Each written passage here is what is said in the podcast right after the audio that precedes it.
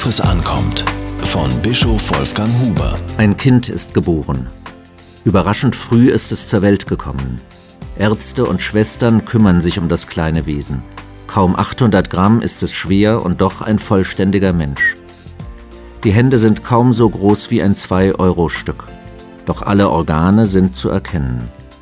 Noch vor 20 Jahren grenzte das Überleben eines solchen Frühgeborenen an ein Wunder. Heute wird alles medizinisch Mögliche getan, dass Kinder ihre frühe Geburt überleben.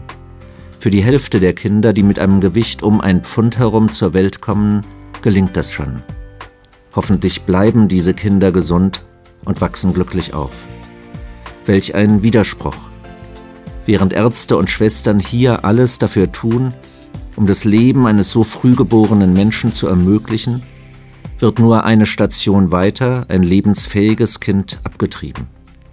Solche Spätabtreibungen dürfen nur vorgenommen werden, wenn eine medizinische Indikation vorliegt, also bei Gefahr für das Leben der Mutter oder bei schwerwiegender Beeinträchtigung ihrer Gesundheit.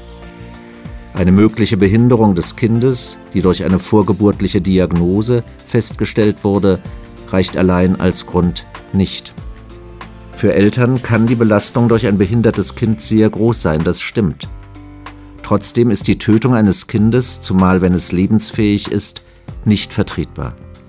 In dem Ausmaß, in dem sie derzeit erfolgt, ist sie auch mit dem Sinn des Gesetzes nicht vereinbar. Heute aber denke ich vor allem an Ärzte und Schwestern. Für sie sind solche Spätabtreibungen eigentlich unzumutbar. Sie wollen Leben retten und sollen in diesem Fall töten. Führende Berliner Geburtsmediziner sind davon überzeugt, dass das nicht so sein muss. Sie setzen auf Aufklärung und Beratung. Dann würden viele Eltern auch zu einem Kind mit Behinderungen Ja sagen. Joachim Dudenhausen ist Direktor der drei Geburtskliniken der Charité. Er stellt sich auf die Seite des Lebens.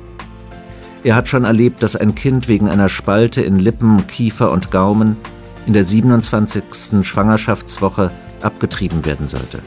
Klar sagt er, das wird es mit mir nicht geben. Da mache ich nicht mit. Diese Aussage ist mutig. Sie verdient unsere Unterstützung. Auch die politisch Verantwortlichen sollten sich an ihr ein Beispiel nehmen. Denn dass die Tötung lebensfähiger Kinder rechtens sein soll, ist ein Skandal. Schon lange fordern die Kirchen hier eine Änderung. Kardinal Lehmann und ich sind deshalb schon bei den Spitzen der Großen Koalition vorstellig geworden. Bisher ohne Erfolg.